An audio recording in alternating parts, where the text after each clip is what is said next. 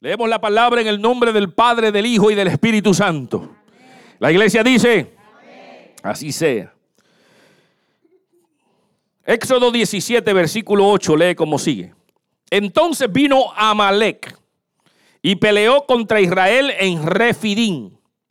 Y dijo Moisés a Josué, escoge los varones y sal a pelear contra Amalek. Mañana yo estaré sobre la cumbre del collado y la vara de Dios en mi mano. E hizo Josué como le dijo Moisés, peleando contra Amalek. Y Moisés y Aarón y Ur subieron a la cumbre del collado. Y sucedía que cuando alzaba Moisés su mano, Israel prevalecía. Mas cuando él bajaba su mano, prevalecía Amalek. Y las manos de Moisés se cansaban, por lo que tomaron una piedra y la pusieron debajo de él y se sentó sobre ella. Y Aarón y Ur sostenían sus manos, el uno de un lado y el otro de otro. Así hubo en sus manos firmeza hasta que se puso el sol. Y Josué deshizo, esta palabra es importante, deshizo a Amalek y a su pueblo a filo de espada. Y Jehová dijo a Moisés, escucha esto, Jehová dijo a Moisés, escribe esto para memoria en un libro y di a Josué que raeré de toda la memoria de Amalek de debajo del cielo. Y Moisés edificó un altar y llamó su nombre Jehová Nisi. Y dijo, por cuanto la mano de Amalek se levantó contra el trono de Jehová, Jehová tendrá guerra con Amalek de generación en generación. Gracias Señor por esa palabra. Siéntate, aleluya. Pon atención, iglesia, pon atención, esto es importante. Aquellos que están en línea, pongan atención que esto es importante. Esta palabra es una palabra poderosa, una palabra que revela cómo Dios opera cuando la gente se revela en contra de la autoridad de Dios. Cuando la gente se revela en contra del gobierno de Dios. Jesús vino para establecer su reino. Y hasta hoy su reino se ha levantado y permanece, pero hay aquellos que estamos y hay aquellos que no quieren estar y se rebelan en contra del orden de Dios. ¿Qué es esta historia? Esta historia no comienza aquí, aunque aquí vemos como el, el pueblo de Amalek, le llamamos los amalecitas, es un pueblo que según este texto está en contra de Israel y al final hay una declaración importante. Dice al final que nosotros, el pueblo de Israel, nosotros su descendiente, vamos a tener una pelea de generación en generación. O sea que la pelea contra los amalecitas continuará de generación en generación en generación, significa entonces que hoy nosotros tenemos una pelea con los amalecitas. ¿Qué es eso, pastor? Explíqueme, porque estoy perdido. Quiero explicarte. Esto comienza mucho más atrás. Cuando uno comienza a estudiar la historia, se da cuenta que los amalecitas son descendientes de Saúl. ¿Alguien ha escuchado la Biblia?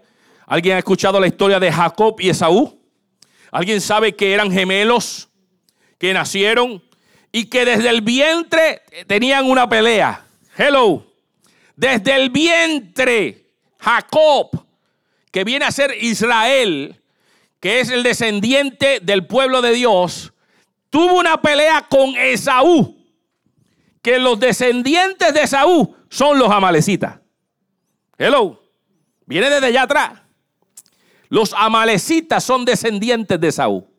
Dice la palabra que en esa pelea salió, pero se supo quién era el primogénito. ¿Alguien se acuerda del primogénito? Que no fue Jacob, que fue Esaú. Pero ¿qué pasó con Esaú? Esaú vendió la primogenitura. Aquellos que han escuchado la escritura, la vendió por un plato de lentejas porque quería satisfacer la necesidad de su carne. Jacob recibió a través de engaño la primogenitura y fue recibida el privilegio de tener la bendición. Pero la pelea comienza desde el vientre y se manifiesta más adelante contra la venta de la primogenitura por el deseo de la carne. O sea que hay una pelea entre el pueblo de Israel con el pueblo de Saúl, porque hay una pelea tipo de la carne. Por generación en generación, nosotros vamos a tener una pelea con la carne. Hello. Por generación y generación, vamos a tener una controversia con la carne, con el deseo de la carne de irse en contra del trono de Dios. Dice la escritura, si sabes la historia, que no solamente se quedó en ese engaño, sino que la mamá se metió en el engaño también. La mamá hizo que el padre que estaba ciego bendijera a Jacob con la bendición de su mano diestra sobre él y lo bendijo y recibió la bendición del primogénito. Con un engaño también. Eso produjo un malestar en Esaú que comenzó a perseguir a Jacob. Hubo una pelea desde ese principio. Esaú y Jacob tuvieron en pelea. Jacob tuvo que huir por el temor de lo que él había hecho. Los amalecitas son descendientes de Esaú. Y aquí nos encontramos en la historia que dice que cuando el pueblo de Jehová salió de Egipto, muchos años después, muchos siglos después, salió de Egipto ya como pueblo, dice que se encontraron los amalecitas y los atacaron. Jehová dice, ve y pelea contra los amalecitas. Y en esa declaración dice que en la pelea Josué logró deshacer el pueblo de los amalecitas.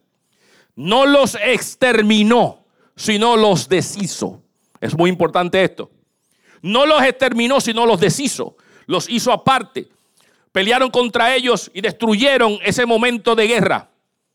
Y hay una declaración y dice, quiero decirte que Jehová dice que yo voy a deshacerme de los amalecitas todo lo que está debajo del cielo, me voy a deshacer de cualquier cosa que sean los amalecitas, pero siempre tendrán una guerra en contra de esta gente. Esto pasa de generación en generación. Dios promete deshacerse de eso, pero vamos a tener una pelea. ¡Wow! Cuando uno ve este, a veces uno lo lee sencillamente y uno dice, qué gran comentario hay allí. Es un comentario poderoso porque los amalecitas significan la carne, la pelea entre la carne, la pelea en contra del orden de Dios.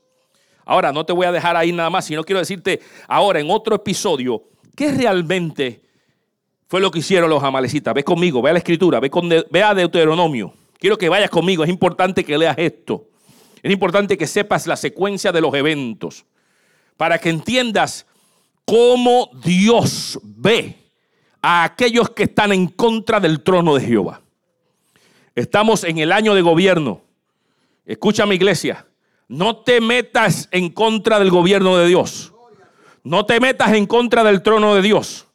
Obedece a Dios, porque las circunstancias y las consecuencias te serán difíciles si va en desorden en contra de Dios. Mira qué hizo Dios y cómo ve Dios a esta gente. Deuteronomio capítulo 25. ¿Están conmigo, iglesia? Gloria al Señor. Capítulo 25, versículo 17. Mira cómo lee, es importante que entiendas esto. Acuérdate de lo que hizo Amalek contigo en el camino cuando salías de Egipto. De cómo te salió al encuentro en el camino y te desbarató la retaguardia de todos los débiles que iban detrás de ti. Cuando tú estabas cansado y trabajado y no tuvo ningún temor de Dios. Por tanto, cuando Jehová tu Dios te dé descanso de todos tus enemigos alrededor, en la tierra que Jehová tu Dios te da por heredad para que la poseas, borrarás la memoria de Amalek de debajo del cielo coma, dice, no lo olvides. No lo olvides.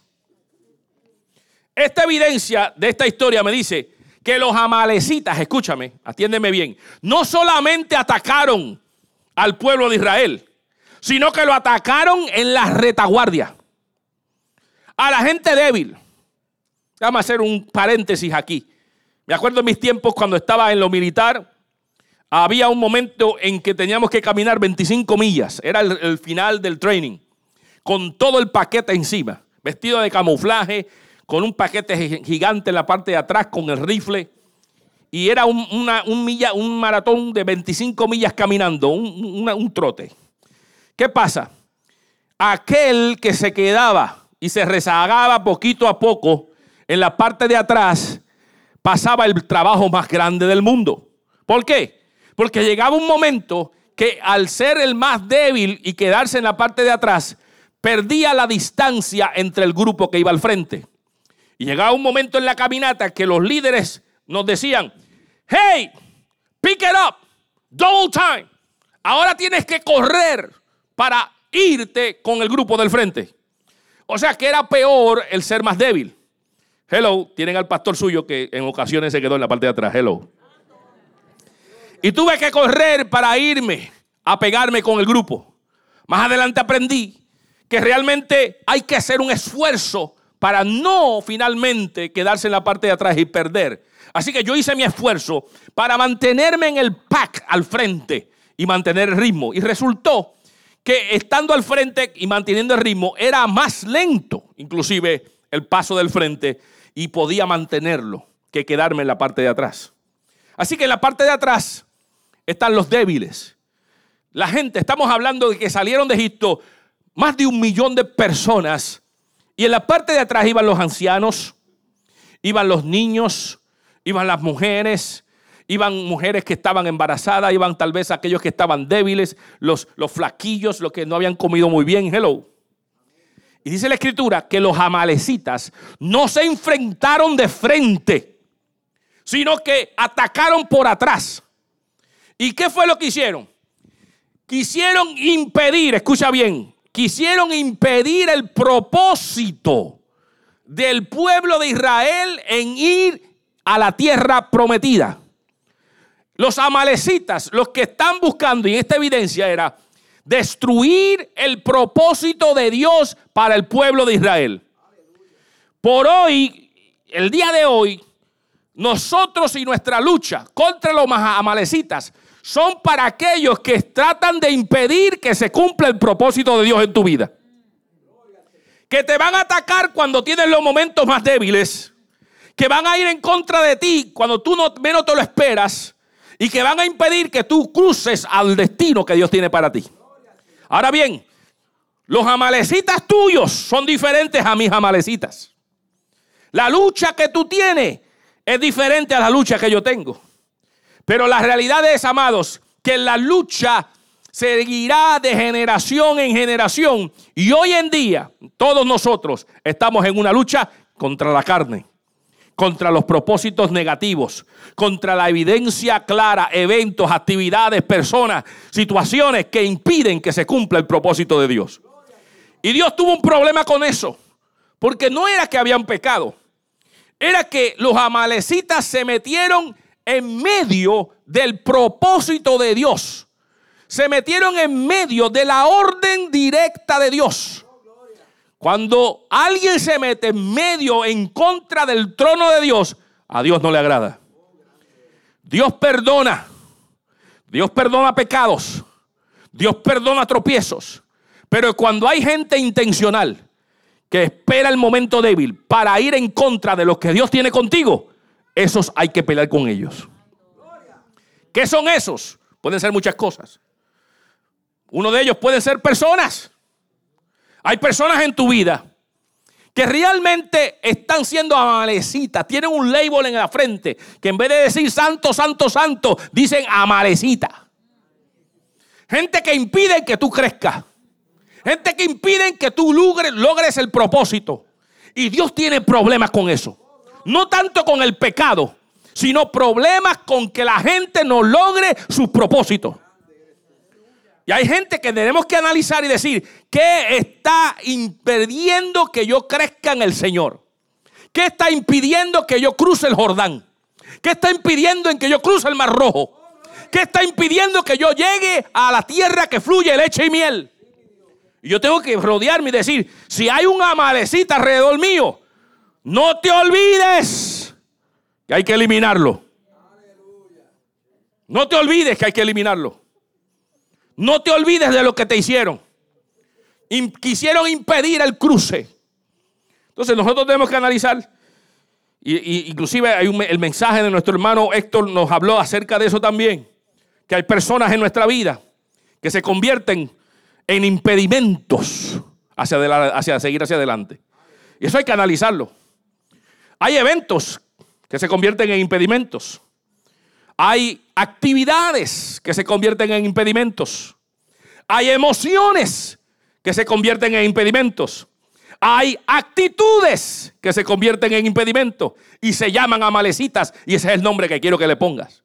Porque son personas, actos, actividades, consecuencias, con actitudes que están impidiendo el cruce hacia el otro lado. Pastor, ¿cuál será el mío? Buena pregunta. Buena pregunta. Porque el tuyo es diferente al mío. El tuyo tú tienes que analizar qué impide que yo crezca. ¿Qué impide? ¿Qué pasó esta mañana? ¿Qué pasó esta mañana? Y agradezco a los que están aquí que lucharon en contra de la lluviecita esta. ¿Qué impide el que yo crezca? ¿Qué impide el que yo camine? ¿Qué impide el que yo diga, este es el día del Señor? Yo voy a llegar a ver lo que Dios tiene para mí. ¿Qué impide el que yo lea la, la palabra? ¿Qué impide el que yo me contacte con el Señor? Entonces hay que analizarlo y comenzar a sacar el anatema. Comenzar a sacar el anatema. Porque si la película, la novela, el Netflix, el prime time, me quita el conectarme con el Señor, eso se convierte en un amalecita. Hello. Y hasta tengo que analizar lo que la palabra de Dios dice. Si alguien ama a su padre y a su madre más que a mí, no es digno de mí. Entonces hay que analizar desde adentro. ¿Quién en mi casa está impidiendo que yo crezca. Hello. Esa lucha la vas a tener, pero no te olvides de eliminarlo. No te olvides de eliminarlo. Le conté hace dos semanas, creo, acerca del vine. ¿Se acuerdan del vine? De la enredadera, que estábamos todos enredados. Y le dije que en mi casa yo tenía una enredadera que estaba ocupando un área. Y se veía muy linda ella, porque las hojas le dije que eran de corazón. Y estaba ocupando, y yo decía, se me metió la enredadera en mi arbusto. Entonces yo le dije a Alex, Alex, por favor, toma el control de esa enredadera y arranca la enredadera. Llegué de mis vacaciones y cuando llego a mi casa, para sorpresa mía, encuentro un hueco, un hueco como de 10 pies vacío. ¿Y qué pasó aquí? ¿Qué pasó aquí? Si eso era un montecito bien lindo. ¿Qué pasó aquí? Resulta que Alex encontró que la enredadera era más grande que su recipiente. Tuvo que eliminarla de raíz. Y lo que quedó del arbolito fueron dos o tres ramitas así, medias mal, maltrechas. Y se ve el tronco fuerte y sólido del principio de la enredadera. Más de 10 pies vacíos, porque estaba apoderándose de todo el área. ¿Sabes qué? Nosotros tenemos que tener cuidado. ¿Qué pequeña zorra se está metiendo en nuestro caminar? Que a veces decimos, eso no es nada. Eso es una tontería, pastor.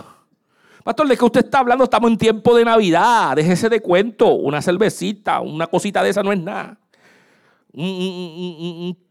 meterse algo no es nada porque estamos en tiempo de felicidad. Escúchame, te voy a decir una consecuencia que esto trae. Al otro día tú me podrás decir, vio pastor, estoy entero, no me pasó nada. Te voy a contar un cuento. Te voy a contar un cuento. Porque hay amalecitas que se infiltran y se apoderan. Ahora bien, ¿Ya entendiste quiénes fueron los amalecitas? ¿Entendiste lo que le hicieron al pueblo de Israel? ¿Entendiste que fueron por detrás y lo atacaron? Dios se enojó y dijo, los voy a raer. Esa gente no tiene parte conmigo.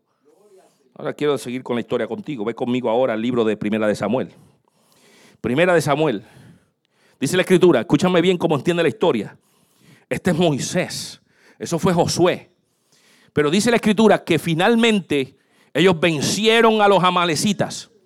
La escritura dice que ellos cruzaron el río Jordán. Dice la escritura que ellos se apoderaron de las tierras. Dice la escritura que Josué repartió las tierras a las tribus. ¿Estamos bien? ¿Alguien que sabe de historia? Pero dice la escritura que mientras Josué vivía, todo estaba bien, porque Josué era el líder. Después que Josué muere, se forma un caos. Y viene lo que conocemos como el libro de los jueces. ¿Por qué? Porque no había control. Y entonces en el caos de faltar un líder, se levantaron jueces. Y muchos jueces se levantaron. Después que se levantaron jueces, el pueblo dice que se cansó de tener jueces. Y vio a los pueblos extraños. Y vio que los pueblos extraños tenían rey. Y dijeron, queremos un rey. Queremos a alguien como ellos tienen. Y dice la palabra que en ese momento quien estaba era el profeta Samuel. Y dice la palabra que Samuel estaba triste por la decisión del pueblo. Pero Jehová le dice, no te preocupes Samuel. Ellos, tú no me has ido en contra mía. Ellos se han ido en contra mía. Ellos quieren un rey. Vamos a darles un rey. Hello. Cuando Dios hace esas cosas. Ay, ay, ay, ay, ay. A veces la gente quiere a todas manos una cosa. Y Jehová le dice, mira que no es. Insisten, insisten, insisten en contra del gobierno de Dios. ¿Y sabe qué a veces hace el Señor? Ah, tú lo quieres. Ah, con que tú lo quieres. Pues déjame dártelo. Pero después, atente a las consecuencias. ¿Se acuerdan cuando el pueblo de Israel quería, quería carne? Vamos carne, estamos cansados del maná, queremos carne. Ah, tú quieres carne. Dice la palabra que le envió codornices, le envió aves que hasta así de alta estaban caminando, que la gente la podía coger en la mano. Dice que se hartaron hasta que más no pudieron, hasta que le salieron por las narices las carnes. Eso dice la palabra. Estaban cansados ya de carne. Las consecuencias. Escúchame bien. Cuando Dios quiere hacer algo contigo. Por eso tenemos que escuchar la voz de Dios. Dice la palabra que ellos quisieron, vieron al, ah, yo quiero aquello. Ah, tú quieres aquello. Ah, yo quiero la nueva moda del mercado. Ah, tú quieres la nueva moda del mercado. Ah, yo quiero vestir como aquellos que están vistiendo. Ah, tú quieres vestir como aquellos mundanos, satánicos, hijos del diablo. Hello, Eñito Rodríguez López. Tú quieres. Déjame decirte, Ah, tú quieres, estás, estás insistiendo en querer, estás insistiendo en irte en contra del Señor. Ah, tú quieres. Eso, eso, eso hizo Jonás, ¿verdad que sí?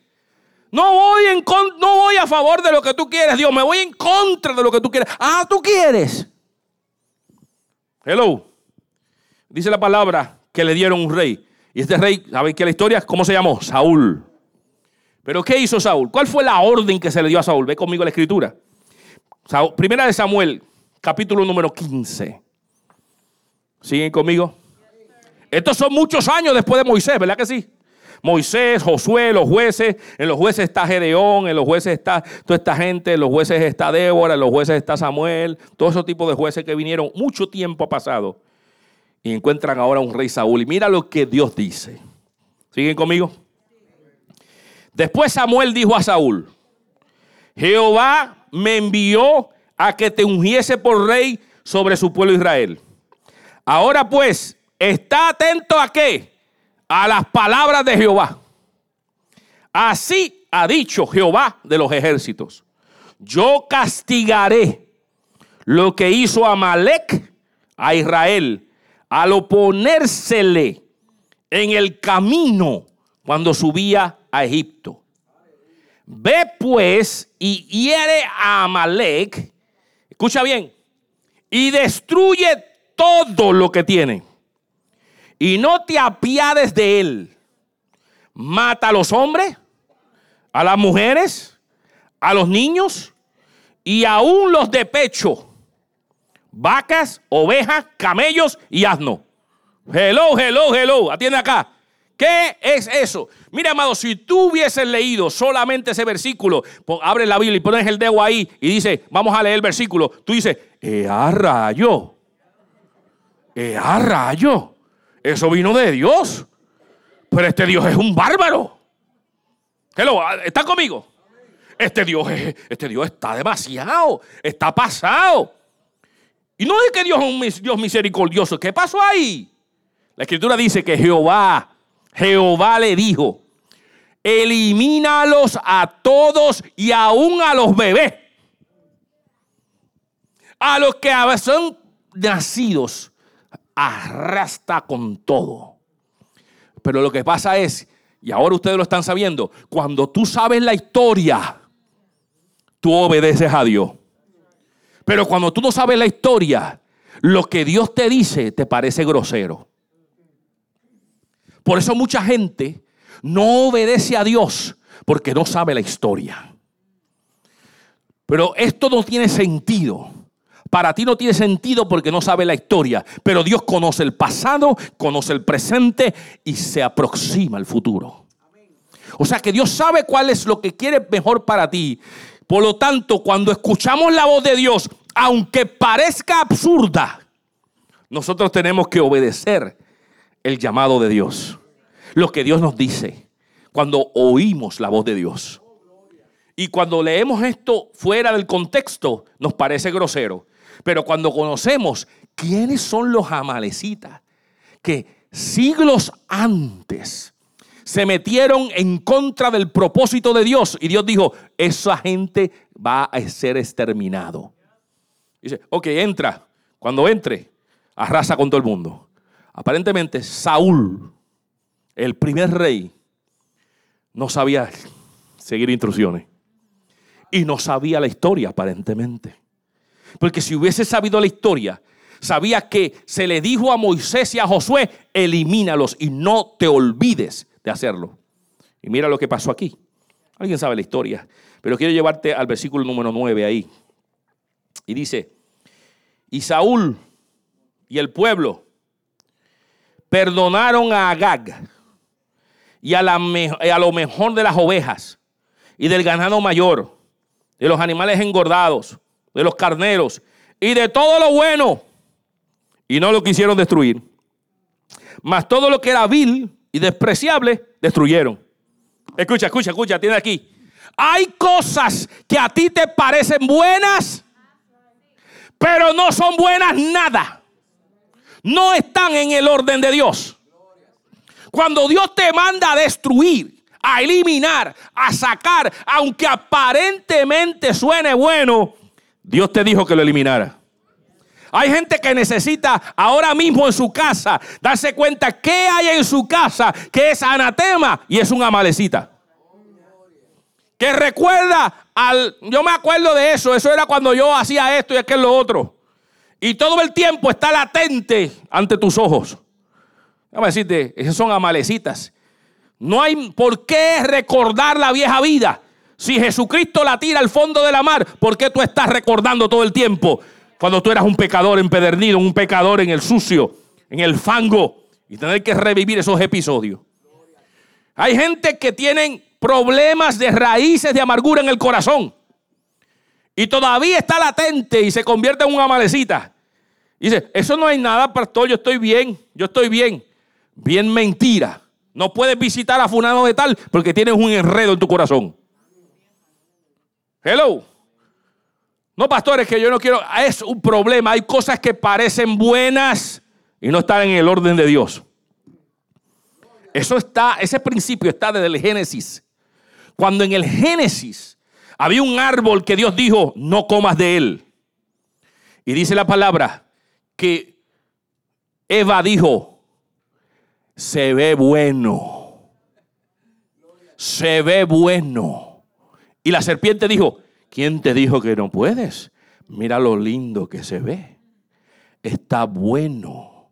Escúchame, no todo lo que está bueno es bueno para Dios. Hay veces que lo bueno hay que discernirlo para encontrar lo excelente. Lo bueno no necesariamente es la última Coca-Cola en el desierto. Lo bueno hay que discernir si viene de Dios. Y si no viene de Dios, aunque aparenta verse bueno, hay que desecharlo. Hello. Ay, pastor, pero es que está ese, me encontré con ese carnerito gordito. Qué lindo está, pastor, ¿verdad que sí? Qué lindo está. Hay gente que comienza a tomar decisiones en contra de las decisiones del reino. Entonces comienzan a envolverse con los deseos del corazón. Lo mismo que pasó con Esaú que dijo, tengo hambre, voy a vender mi progenitura, porque apeló a la carne. Y hay gente que apela a la carne primero que en el orden de Dios. Pastor, estamos en Navidad, olvídate este tiempo para comprar cosas. Vamos a aprovecharnos y Dios bendiga a aquellos que hicieron la fila el día de, del viernes este. Pero mira, vamos a encontrar los especiales, pero vamos a encontrar. Entonces hay, una euforia en este tiempo. Y yo siempre utilizo, siempre que hablo, utilizo del famoso televisor, que ya, ya, queremos el próximo. Porque el televisor que tenemos no, ya, ya no brega, porque salió uno más violento. Porque yo tengo un, un 60 pulgadas, pero ahora yo quiero un 100 porque es que salió un 100. Y yo necesito, yo necesito, mi carne dice, yo quiero un 100. Entonces, ¿qué pasa? A veces, cuando, cuando todo lo hacemos en el orden de Dios y le damos las primicias a Dios, no hay problema. Pero cuando vamos en contra del trono de Dios y utilizamos lo que es de Dios para satisfacer la carne, entonces ahí hay un problema. Porque mira, invítame si tú tienes un televisor de mil pulgadas, yo lo veo, es un cine. Qué bueno que tienes un cine. Pero si tú haces las cosas en el orden de Dios, Dios bendice el cine que tú tienes y lo utilizará para bien. Pero si tú utilizaste el dinero de Dios para comprar la mitad de ese televisor, hello, Dios tiene un problema con eso. Entonces la gente no lo está viendo. Entonces me invita, pastor, venga a ver el televisor. Y de momento yo llego allí y, sé, y sé que sé que este televisor costó mucho dinero. Pero ni el diezmo ni la ofrenda está. Entonces, quieren que yo bendiga el televisor. Ponga la mano sobre el televisor y bendícelo, pastor. Bendícelo. Tú sabías que eso es ir en contra del trono de Dios.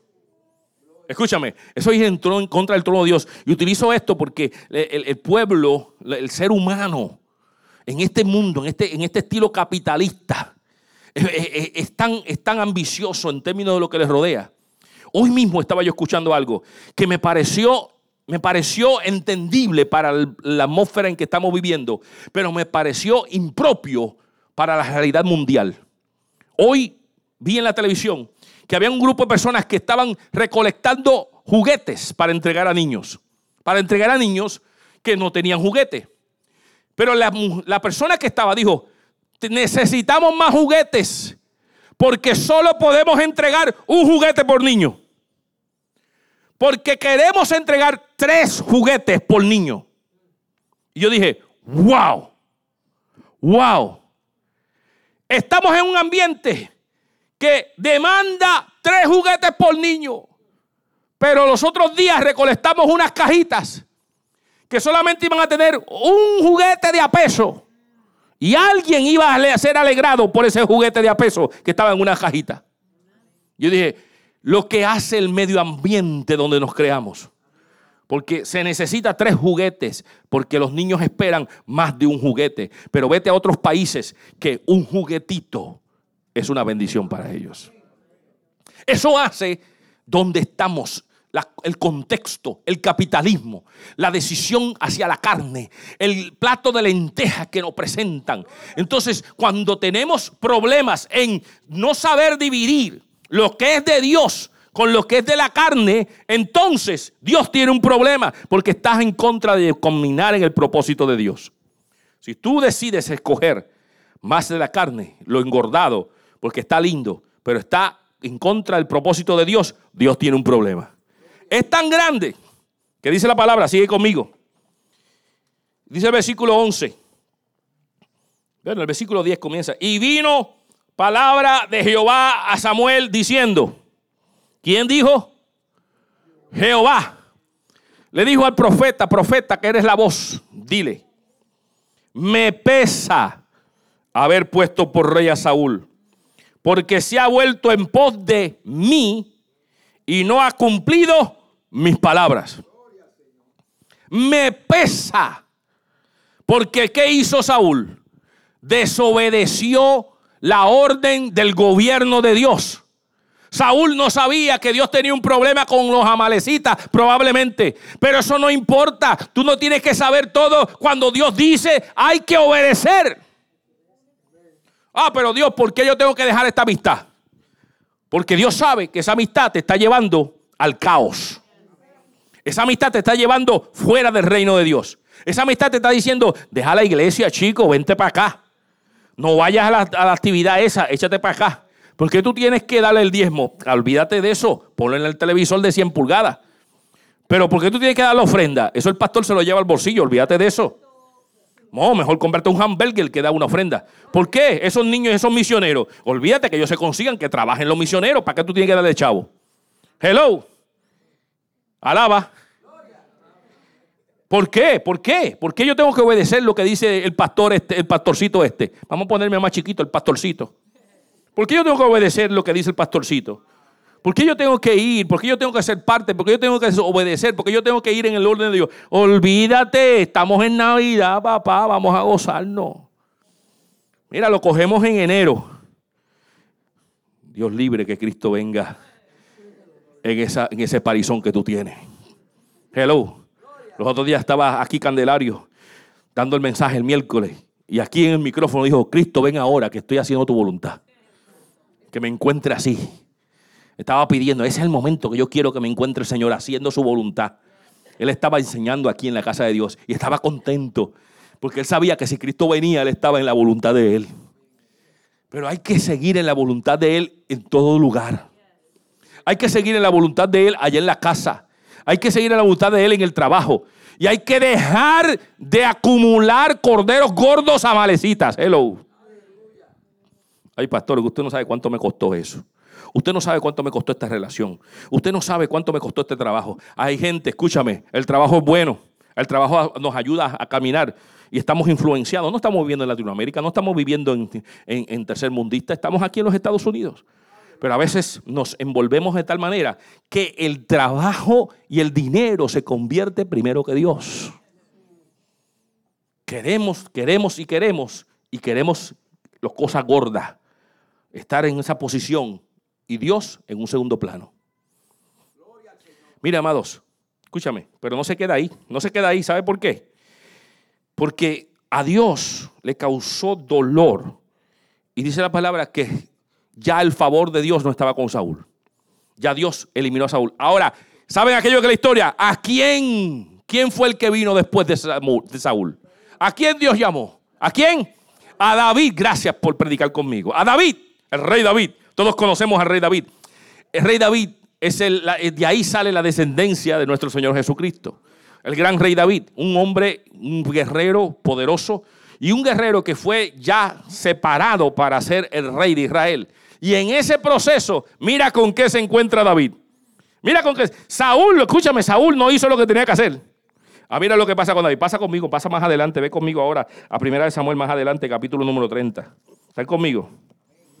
Espero que escriba, espero que esté bien claro, porque esta, esta declaración está poderosísima. Porque a veces leemos y decimos los amalecitas, pero ¿quiénes son los amalecitas? Alguien que peleó con, con el pueblo.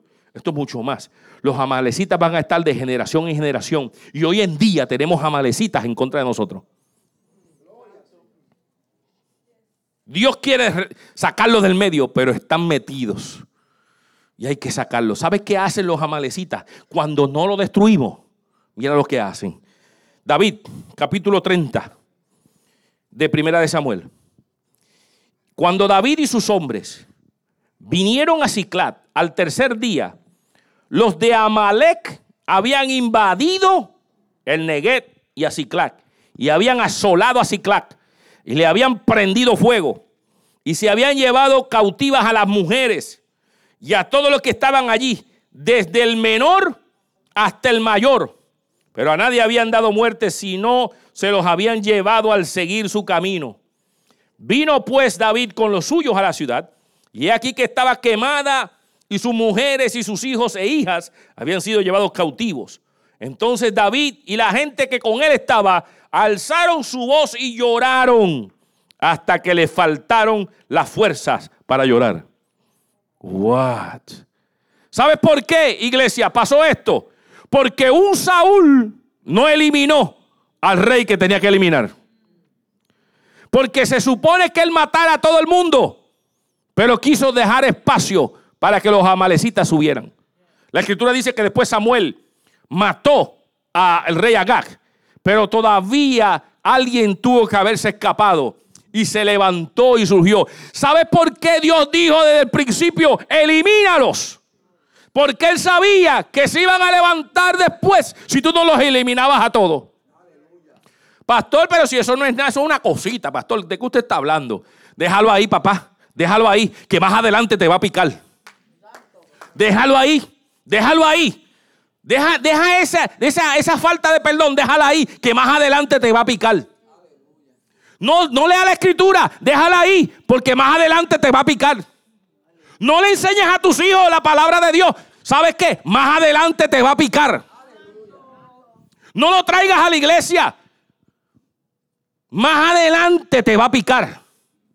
Porque si tú no llevas a tus hijos en el orden de Dios, bajo los estatutos de Dios, te aseguro por la experiencia bíblica que más adelante el amalecita te va a atacar. Pastor, pero ¿por qué yo estoy así? Echa para atrás a ver que tú dejaste levantarse. Echa para atrás que tú no eliminaste. Pastor, me traicionaron. ¿Por qué te traicionaron? Ah, es que lo tenía muy cerca de mí. ¿Y quién era ese? ¿Era un, era un hermano de la casa? ¿Era alguien que servía al Señor? ¿Le diste intimidad a alguien del mundo que compartiera contigo tu intimidad? ¿Que conociera tus secretos? ¿Le diste espacio a esa persona? ¿Sabes por qué? Dejaste crecer una malecita al lado tuyo. Y después más adelante te va a clavar la espada por la parte de atrás. Porque eso es lo que hacen los amalecitas. Van por la parte de atrás en el momento débil y te sacrifican. Ah, pastor, yo no lo sabía. ¿Por qué? Porque no sabía la historia. Porque no sabía lo que Dios te estaba diciendo, que hay que eliminar a esos que nacen. Aún los bebés hay que eliminarlos. Pastor, es que yo, yo no le hago caso a esas cosas. Pues más vale que le haga caso. Más vale que le haga caso. Más vale que sepas que hay que leer la escritura. Más vale que sepas que hay que orar. Más vale que sepas que hay que alabar al Señor. Ah, eso no es gran cosa, pastor. En estos tiempos hay que darle ritmo al ritmo. Tú sabes, es que la cultura se me mete entre las venas. Y tú sabes, y, me da con cantar. Si no me dan de beber, lloro. Hello. Hello. ¿Alguien sabe? Hello. No, porque es cultural, pastor, es cultural. Yo tengo que cantar. Eso es parte de la cultura en Navidad. Si no me dan de beber, lloro. Si no me dan de beber, lloro. Si no me dan de beber. Entonces, entonces, ¿qué estamos haciendo? ¿Qué le estamos diciendo a nuestros hijos? ¿Qué nos estamos diciendo a nosotros mismos? Estás dejando con. Ah, eso no es nada, pastor. Come pastor, déjese de ser legalista. Come pastor, déjese de eso. ¿Sabes qué? ¿Sabes? Te va a traer amargura al corazón. Porque dice la escritura que ellos lloraron ¿Sabes qué? David no tenía ninguna situación, él estaba peleando en otro sitio. Cuando llega, los amalecitas que habían dejado salir, le atacaron y se llevaron las mujeres y todo. Dice la palabra que había un llorar increíble. Escúchame, lo que dejes crecer va a levantarse en contra tuya y te va a traer dolor. Lo que no mates, que sabes que no es de Dios, te va a traer dolor. Lo que impida el crecimiento en ti va a traerte dolor. Si tú sabes lo que dice la palabra del Señor, obedécela, porque si no te va a traer dolor. Dios es misericordioso, pero cuando vamos en contra del trono de Dios, Dios tiene un problema. Mira, amado, escúchame bien, no es que yo tropiece con una, una evidencia de, de mi carne. Dios perdona y siempre perdonará y siempre te va a amar. Pero cuando tú vas en contra de los propósitos de Dios, cuando tú en esta iglesia vas en contra de los propósitos que Dios está estableciendo con esta iglesia, Dios tiene un problema. Cuando tú hablas de esta iglesia que Dios ha establecido, tú y hablas mal de lo que está pasando aquí, Dios tiene un problema. Cuando tú hablas mal, mire, usted puede tener una diferencia conmigo, usted puede tener una diferencia de, de posición, pero ir en contra del orden de Dios, Dios tiene un problema. David le dijo, Saúl está en posición, Dios me libre de tocar al, ungido de Jehová. Porque hay un orden en el gobierno de Dios. Entonces, en ese orden hay que estar establecido. Hay líderes posicionados, hay personas en reglamento, hay personas ministros. Es ir en contra del orden de Dios. Dios tiene un problema grande. Ir en contra de los propósitos de los ministerios, de lo que Dios quiere hacer con los individuos, en levantarlos, en ir en contra. Mire, si alguien viene y te dice que si yo voy a la iglesia y te quiere sacar de la iglesia, está en contra del propósito de Dios. Ese es un amalecita. Llámese como se llame. Esposo, esposa o hijos. Suegra, suegro, madre o padre. Escúchame, en este momento eres un amalecita y te reconozco como amalecita. Te reprendo en el nombre de Jesús. Porque el mismo Jesús le dijo a Pedro, Satanás, salte de aquí. ¿Qué tú estás hablando conmigo, Satanás?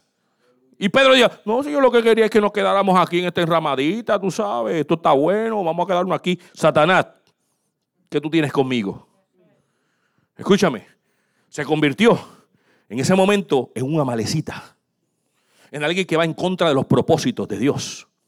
Le dijo a su madre, mire, hagan lo que él dice, mira, y hagan el vino. Y le dijo, mujer, que tú tienes conmigo? No me ha llegado el tiempo. Que tú usted me está hablando de vino ahora mismo se convierte en una malecita. Todo aquel que está en contra del propósito de Dios se convierte en una malecita. Dice, mira señora, aquí están tus hermanos. Mira que tú estás, qué hermano ni qué hermano. Mis hermanos son estos. Todo el que impida el propósito de Dios en tu vida es una malecita y hay que eliminarlo. Y en este caso puede ser actitudes, porque tampoco tú vas a eliminar. Ah, no, pues mi esposa es una malecita, pastor, ¿qué hago? ¿Dónde está el cuchillo? No, no, no, no, no te equivoques con eso. Hay que orar en contra del espíritu de la malecita. Hay que orar en contra de ese espíritu. Porque está impidiendo que tú crezcas.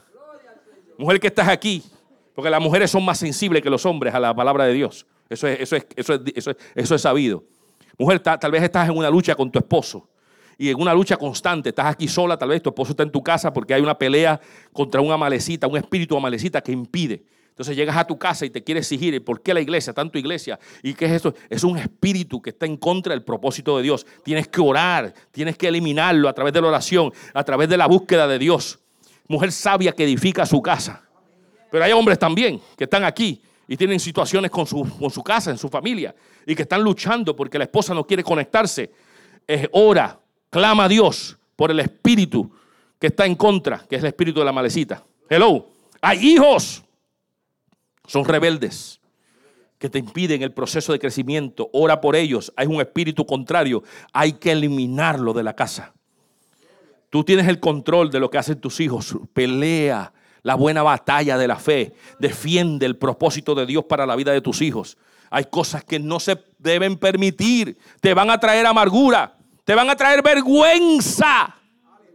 Dice la palabra de Dios que David, que no tenía nada que ver, llegó y se, se llevaron a todos. Y dice la palabra más adelante que los hombres que estaban con él querían apedrearlo, querían matarlo, porque le echaron la culpa a David. Pero, David, llegamos aquí, las mujeres se nos fueron, es tu culpa, a ti hay que matarte. Eso es lo que quiere el Señor. El Señor, el Señor enemigo, ¿verdad? Quiere eliminarte, quiere sacarte del medio, quiere que te echen a pedradas eso es lo que Él quiere hacer. Quiere traer vergüenza, quiere traer dolor y quiere eliminarte. ¿Eso por qué? Porque alguien no mató a la malecita cuando tenía que matarlo. Alguien no lo eliminó en el momento correcto. Escúchame, esta pelea está desde el vientre. Desde el vientre nació esta pelea. Y esta pelea seguirá de generación en generación. Pero nos toca a nosotros, iglesia, ser entendidos de los tiempos ser, tener discernimiento del Espíritu y darnos cuenta qué está impidiendo tu crecimiento en el Señor. ¿Qué actividad está impidiendo que tú busques al Señor? ¿Qué actividad? ¿Qué es más importante que tú buscar del Señor? ¿Qué es más importante? Ahora en enero vamos a entrar en ayuno y oración. ¿Es más importante la barriga y el sonido que te hace que entrar en ayuno y oración al Señor? Hello. ¿Estamos claros? ¿Qué es más importante? Es más importante que alguien de este mundo te mantenga en una actitud arriba, porque tú, oh, sí, el jefe tuyo, tú lo mantienes aquí arriba, pero el Dios Todopoderoso lo dice, no, Dios, contigo no voy a bregar, porque tengo que bregar primero con el jefe mío, él es más importante que tú. Hello. Yo no sé qué tú haces, algunos que tienen el tiempo en sus manos y tienen gobierno de su tiempo y no necesitan, no son gobernados por alguien porque ya tienen un proceso de vida diferente. ¿Qué haces con tu tiempo? ¿Qué haces con tu tiempo? ¿Qué haces para edificar tu vida? ¿Qué haces con tus hijos? ¿A dónde lo estás levantando? ¿Qué programas de televisión están viendo? ¿Qué están viendo tus hijos en la televisión, en los juegos? ¿Cuál es la influencia más fuerte que tienen tus hijos? ¿Cuál es la tendencia que tú tienes a irte a dónde? ¿Cuál es la tendencia que tienes en estas navidades a hacer qué? ¿Cuál es tu prioridad? ¿Cuáles son las cosas que te alejan de Dios? ¿Qué te impide adorar a Dios? ¿Qué te está impidiendo? ¿La radio me está impidiendo adorar a Dios? Pues la radio hay que eliminarla. Sencillo. La radio hay que eliminarla. Una vez, cuando la primera vez me dieron a mí el paquete de internet, me dijeron, con el paquete te demos una promoción. En esa promoción vienen todos los cables para que tú los veas. Todos los cables. Y cuando yo estaba contento porque tenía todos los cables habido y por haber, comencé a ver los cables y me encontré unos canales que no estaban como que en el orden correcto. Unos canales que me iban a sacar la paz. Unos canales que me iban a crear una malecita creciente. Y yo dije, no, perdóname. Yo tengo que llamar, aunque sea bueno, porque es de gratis. Y los gratis a veces lo creemos bueno. Cancélame estos canales. Porque estos canales me van a crear un problema. Me va a picar más adelante sácamelo, yo no necesito. Pero es gratis, usted lo puede tener, después lo cancela. Pero aproveche que es gratis. En dos meses se me daña la mente. En dos meses tengo problemas en mi hogar. En dos meses mis hijos se ponen rebeldes. En dos meses el testimonio mío se afecta. Así que elimínamelo. Aunque sea bueno, aunque sea gordo, aunque se vea gracioso. Iglesia, ¿qué? Es lo que nos está impidiendo crecer. ¿Qué? ¿Qué me está impidiendo? ¿El cuerpo que te duele? Tenemos a un sanador. Dile, Señor, si este impedimento de mi cuerpo me está haciendo ser una malecita, Señor, remuévelo de mi vida. Necesito pelear con ello. La actitud, la forma de conducirte, la forma de, de agresividad que tienes, puede ser una malecita en tu vida, Señor. Peleo contra esto. Tengo que sacarlo de mi vida. No puede ser que yo siga haciendo como estoy haciendo. Estoy creando contienda. Algunos la boca, hello, es una malecita. Tiene una malecita en la lengua. Yeah. Entonces hay que decir, Señor, esta lengua. Tengo que pelear con el espíritu de malecita que tiene en la lengua. Señor, está de generación en generación, pero me está haciendo hacer y decir cosas que yo no debo decir. Ayúdame, Jehová. Porque estoy en contra de tus propósitos. Ponte de pie, iglesia. Aleluya. Gloria al Señor. ¿Alguien entiende? Amalecita. Te voy a decir una cosa, iglesia. Como la escritura es verdad y la palabra de declaración de Dios son verdad, significa que hoy, quiera tú creer o no, tú estás luchando con Amalecita. No importa la posición que tú tengas. Yo estoy luchando con Amalecitas. Y en esa lucha yo tengo que discernir en mí qué realmente es lo que me impide ir a un próximo nivel. ¿Qué me impide ser mejor? ¿Qué me impide ser más espiritual? ¿Qué me impide lograr el alcance que yo necesito llegar? ¿Qué me impide llegar hasta este punto? ¿Qué necesito hacer para ser mejor? Sacerdote de esta casa, ¿qué te impide ser el líder espiritual? ¿Qué te impide que tu familia te vea como el hombre de Dios? ¿Qué impide? ¿Qué impide? Esa es una malecita. Mujer, ¿qué impide que tú seas esa persona que estás ahí para levantar a tus hijos y tener la razón, la conciencia para hablarle a tu esposo como debes hablarle? ¿Qué impide? ¿Qué impide? ¿Qué impide el que tú actúes en favor a los demás? ¿Qué impide que tú ames a la gente? ¿Qué impide que tú proyectes a Cristo? ¿Qué impide que tú no puedas cantar al Señor? ¿Qué impide que tus palabras se mezclen y comiencen a hablar palabras obscenas? ¿Qué está pasando? Comienza a meterte en tu propio ser y decir, Señor, ayúdame. Vamos a hacer una oración. Señor, en el nombre de Jesús, ayúdanos, ayúdanos, ayúdanos porque estamos en guerra. Ayúdanos porque estoy en una batalla con este pueblo, con la carne. Estoy en una batalla. Señor, pero yo quiero eliminar lo que tengo que eliminar para que mi próxima generación no batalle con lo que yo dejo libre. Señor, yo tengo que eliminar a aquellos que se vean pequeños para que mis hijos no batallen con eso. Voy a eliminar, Señor, lo que me impide ser un hombre de Dios, un sacerdote. Voy a pelear. Quiero que mi familia me vea como el líder que, que debo ser. Señor, ¿qué impide que yo sea mujer sabia que edifica su casa? Señor, ¿qué impide que yo no sea ese que alaba y glorifica al Señor? ¿Qué impide, Señor? Pero aquí estamos, Señor. Ayúdanos. Ayúdanos, danos fuerzas. Porque al final David dijo que fue al Señor. Pidió el y se metió con el Señor. Y cuando él se metió con el Señor, dice que cogió fuerzas y fue en contra de los amalecitas y recobró todo lo que el enemigo le había quitado.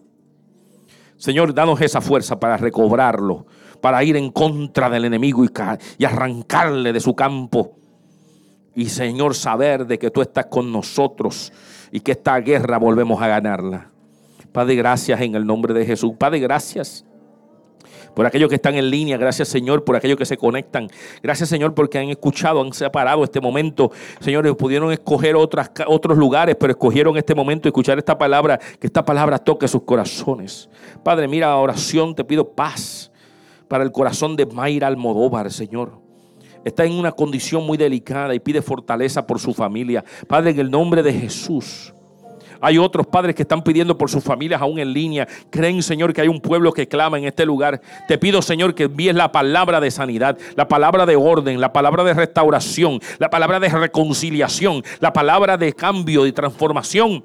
Padre, allá donde están a la distancia, en el nombre de Jesús que tú concedas los deseos de su corazón y que arden en el orden tuyo, porque eso es lo que tú anhelas. Que no vayan en contra de ti, Padre, en el nombre de Jesús. Si no te han conocido, Padre, que te conozcan, que te conozcan como su único exclusivo Salvador. Padre, que sean restaurados, Padre del cielo, en el nombre de Jesús. Y si en esta casa hay alguien que no ha reconocido a Jesús como su Salvador, todo esto te parecerá locura porque no entiendes si el Espíritu no está en ti. Necesitas el Espíritu Santo para entender lo que Dios habla. Si en esta hora tú nunca has reconocido a Jesús como tu único exclusivo Salvador, qué buena temporada para aceptar a Jesús. Hay muchos que veo que son parte de la casa y que han aceptado a Jesús. Y ahora, como sé que has aceptado a Jesús, te invito, te invito a que siempre mantengas tu vida alineada con Jesucristo a que si en algún momento te sientes aparte, te reconcilies con Él y digas, Señor, me reconcilio contigo. Te pido perdón, regreso a los, a, los pies de mi Padre. Padre, perdóname. Padre, perdóname. Perdóname. Me reconcilio contigo. Te amo, Jesús. Te amo, Señor. Te amo, Señor. Te amo, Señor. Mi corazón te pertenece. Mi alma te anhela. Mi espíritu se regocija en ti. Señor, aquí estoy. Ayúdanos en esta batalla, Espíritu Santo. En este diciembre, ayúdanos en esta batalla. Tú viniste, Jesucristo, a establecer el reino, a establecer gobierno. Señor, y todo lo que está en contra del trono de Jehová, tú tienes un problema. Queremos no tener problemas contigo. Queremos amarte, hacer tu, hacer tu voluntad, obedecerte. Espíritu Santo de Dios, hazlo. Hazlo con todos nosotros. Padre, mira, mira, lo de izquierda a derecha, Espíritu Santo, tú sabes las batallas, Señor, que las puedan conquistar. Tú sabes la lucha, que la puedan conquistar. Tú sabes los temores, que lo puedan conquistar. Tú sabes, Señor, las deficiencias, que las puedan conquistar. Tú sabes, Señor, los tropiezos, que puedan levantar su pie para que no tropiece. Señor, tú sabes, Padre, la lucha que tienen. Padre, que salgan de aquí inspirados por tu palabra y que sepan que aunque hay una lucha constante, somos más que vencedores por medio de la sangre de Jesucristo. Porque como Él venció, nosotros también podemos vencer. Padre, hay que raer de raíz a los amalecitas y es mi compromiso eliminarlos de mi vida, eliminarlos de mi casa, eliminarlos de mi mente, eliminarlos de mis actitudes. Padre, en el nombre de Jesús, salgo de aquí reconociendo mis necesidades y eh, me comprometo contigo, Señor, en vencer y luchar hasta el último momento. En el nombre de Jesús. En el nombre de Jesús. La iglesia pone el pacto, el sello que dice amén. Y la iglesia dice, así sea, gloria a Jesús.